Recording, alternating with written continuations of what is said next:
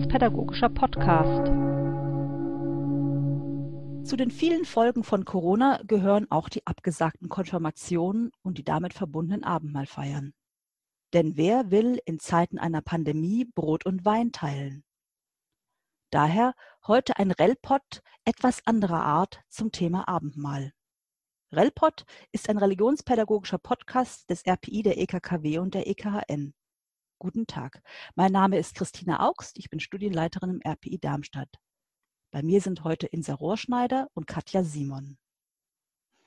Hallo, ich bin Insa Rohrschneider. Ich arbeite als Studienleiterin für Weiterbildung im RPI und ich bin Vorsitzende der Theologischen Kammer der Kurhessischen Kirche. Und ich bin Katja Simon und arbeite als Studienleiterin für Konfirmandenarbeit am RPI. Hallo.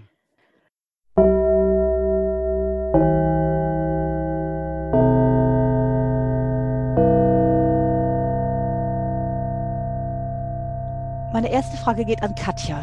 Katja, gibt es heute eigentlich noch den engen Zusammenhang zwischen Konfirmation und erstem Abendmahl? In vielen Gemeinden dürfen doch auch Kinder zum Abendmahl. Da hast du recht, Christina. Viele Gemeinden haben das Abendmahl für Kinder eingeführt und reichen Brot und Traubensaft für die Kinder. Denn auch sie sind Teil der Gemeinde. Theologisch betrachtet geschieht ja die Teilnahme am Abendmahl auf Einladung Gottes hin.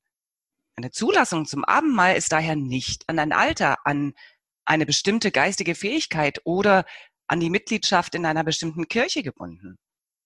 Dementsprechend wird die Regel, nach der erst die Konfirmation die Zulassung zum Abendmahl ermöglicht, heute vielfach nicht mehr angewendet. Dass Kinder beim Abendmahl mit teilnehmen, hat die Abendmahlsfrömmigkeit sehr bereichert. Sogar die Zulassung von Christinnen und Christen anderer Konfessionen wird in der Regel ausdrücklich benannt. Grundsätzlich kann am Abendmahl teilnehmen, wer sich von Jesus Christus eingeladen weiß.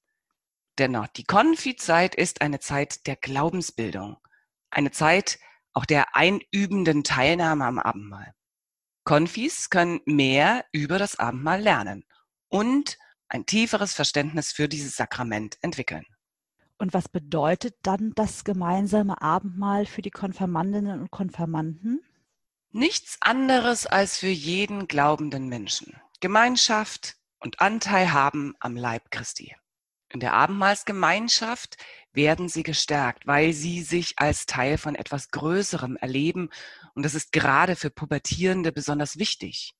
Anteil am Leib Christi erhalten sie, weil sie sich gewiss werden, auch wenn ich was angestellt oder falsch gemacht oder versäumt habe, Gott vergibt mir.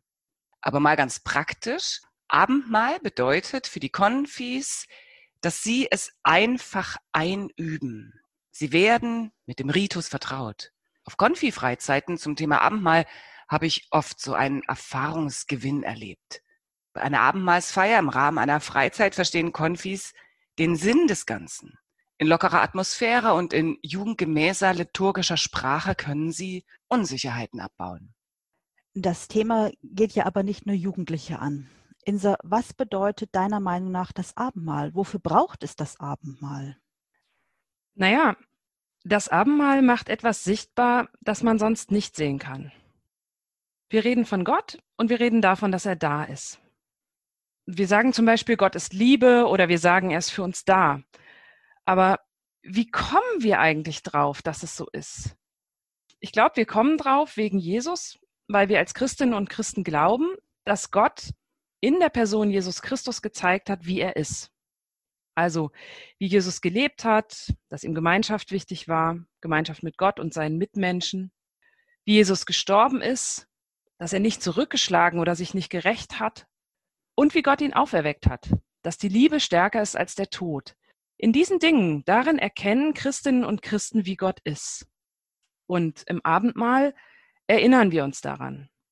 Aber eben nicht nur, indem es einer sagt, wie in einer Predigt, sondern indem wir etwas tun.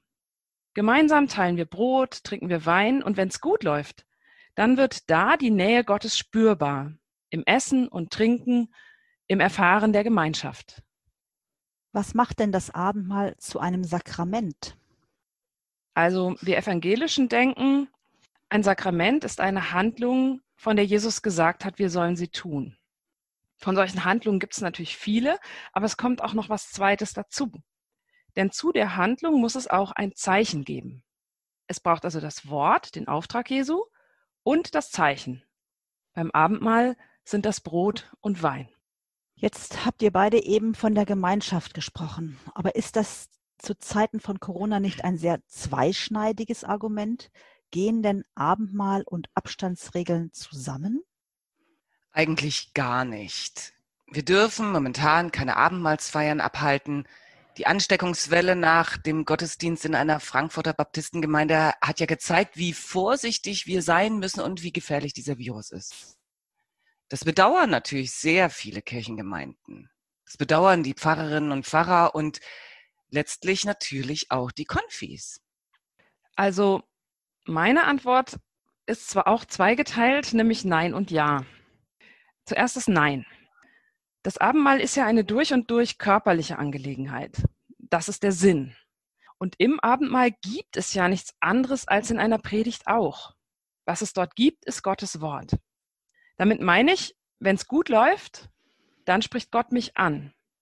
Das verstehe ich so, dass ich mich zum Beispiel herausgefordert fühle durch das, was da gesagt wird, oder dass ich mich getröstet fühle. So, dass ich in Kontakt komme mit Gott, dass unsere Beziehung aktualisiert wird, könnte man vielleicht sagen. Im Abendmahl würde ich sagen, passiert das Gleiche wie in einer Predigt. Meine Beziehung zu Gott wird aktualisiert. Aber das wird eben auch körperlich erfahrbar. Ich spüre die Gemeinschaft der anderen körperlich. Ich schmecke Brot und Wein. Die Worte bekommen also eine körperliche Dimension dazu. Und das geht nicht mit Abstand. Soweit der Nein-Teil. Und jetzt das Ja. Manche Gemeinden haben es am Gründonnerstag ausprobiert. Das ist ja so ein klassischer Abendmahlstermin. Einige Menschen, die sonst zum Gottesdienst und auch zum Abendmahl gehen, wollten darauf nicht verzichten. Es gab also Gemeinden, die haben einen Gottesdienst ohne Besucherinnen ins Internet gestellt und dann konnte man zu Hause mitfeiern, mit Abendmahl. In unserer kurhessischen Kirche gibt es dafür einen Begriff, der heißt vernetztes Abendmahl, also nicht digitales, sondern vernetztes Abendmahl. Und ich finde den gut, weil der nochmal deutlich macht, dass der Gottesdienst von den teilnehmenden Menschen zeitgleich gefeiert wird. Das ist mir wichtig. Denn dann gibt es ein Gemeinschaftserlebnis, weil man eben miteinander verbunden ist. Eventuell könnte man sogar über Beteiligungskanäle dabei sein, wie zum Beispiel bei der Twaudis oder der Tromplet, also Morgen- und Abendgebet auf Twitter. Da kann man sich als Teilnehmerin auch beteiligen. Was ich mir schlecht vorstellen kann, ist eine Abendmahlsfeier, die jede Person für sich einzeln erlebt, wann es ihr eben gerade passt. Da fehlt mir die Gemeinschaft. Meine letzte Frage richtet sich ebenfalls an euch beide. Gibt es eine Abendmahlsfeier, die euch besonders in Erinnerung geblieben ist oder euch besonders bedeutsam geworden ist?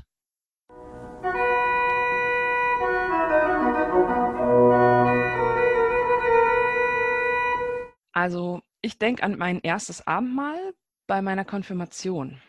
Das hat mir damals viel bedeutet, aber ich fand das Setting überhaupt nicht gut ich wäre Gott in dieser Weise, die ich als sehr intim empfand damals, wäre ich lieber in einer kleinen oder in einem vertrauteren Rahmen begegnet.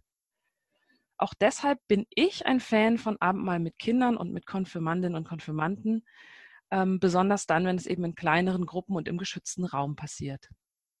Ja, und meine Erinnerung an ein besonderes Abendmahl, die geht auch in die Richtung Insam. Da feiern wir immer Abendmahl mit Konfis im Januar im tiefen Schnee draußen vor dem Freizeitheim in Brotterode im Thüringer Wald. Da stehen wir um ein Lagerfeuer. Es schneit, wir versinken im Schnee. Der Kelch ist kalt und das Brot manchmal auch. Und dennoch, für mich ist das immer so ein Stück Himmel auf Erden. Herzlichen Dank für eure Erinnerungen und herzlichen Dank für dieses Gespräch.